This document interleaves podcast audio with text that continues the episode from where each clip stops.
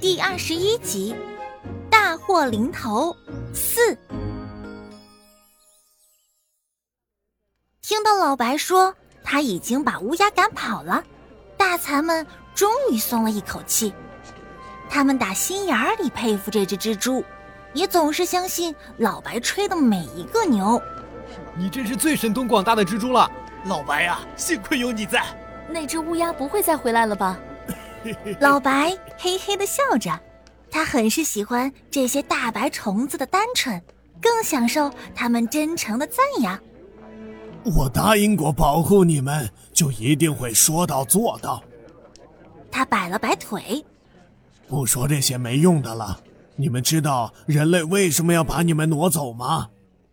老白严肃起来。因为乌鸦就是冲你们来的，他虽然没有得逞，但他已经看见残箱里面有那么多蚕宝宝了。人类已经给我们换了地方，应该安全了吧？族长面色紧张的问道：“没你们想的那么简单。我认识那只乌鸦，大家都叫它黑眼，是这一带有名的狠角色，而且十分狡猾。”只要他看上的猎物，就一定要想方设法弄到手。乌鸦不是已经走了吗？我就是来跟你们说这事儿的。有一个坏消息和一个更坏的消息，你们想先听哪个？怎么都是坏消息？就没有好消息吗？你就别卖官司了，快告诉我们吧。坏消息是黑眼并没有走，他现在还躲在窗外的那棵树上。老白眯起八只眼睛。更坏的消息是，我刚才检查了这屋里仅有的两扇窗户，发现里面那扇窗纱的左下角已经裂开了好大一个缝，大概是因为前面挡着一个柜子，所以人类一直没有发现。但是我担心黑眼儿已经发现了。所有的大蚕都倒抽了一口凉气，有几只胆小的缩在后面瑟瑟发抖。我猜他大概想等到天黑，等人类都走了，再从那个洞钻进来找你们这些虫子。黑眼那家伙是不会轻易善罢甘休的。老白的神色也严峻起来。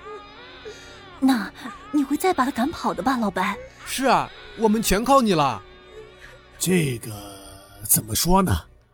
他在外面的时候，我能从里面把他赶跑。并不代表他进来以后，我还能把他赶跑。老白有些尴尬的挠挠肚皮。实话告诉你们吧，不是我老白没本事，这屋里所有的动物加起来都打不过那只乌鸦，除非人类亲自对付它，它只怕人类。大蚕们惊恐的面面相觑，此刻他们谁也说不出话来。老白说的每一个字，对他们来说都是那样的难以接受。别发呆了，也许事情还没有那么糟。我倒有个主意，你们想听听吗？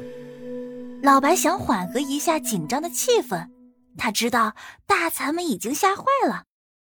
你们住的这个箱子，原先不是有个盖子吗？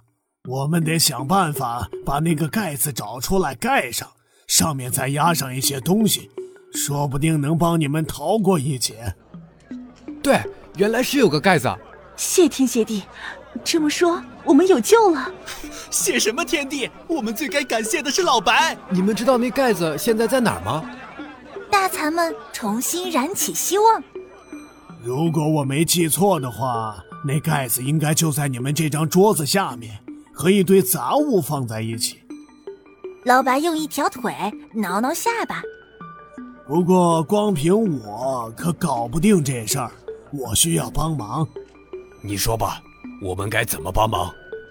组长问道。你们这些虫子老老实实待着，别乱跑，就算帮忙了。我需要爬得快又能搬东西的帮手。老白看看墙外，比如你们现在的邻居蚂蚁。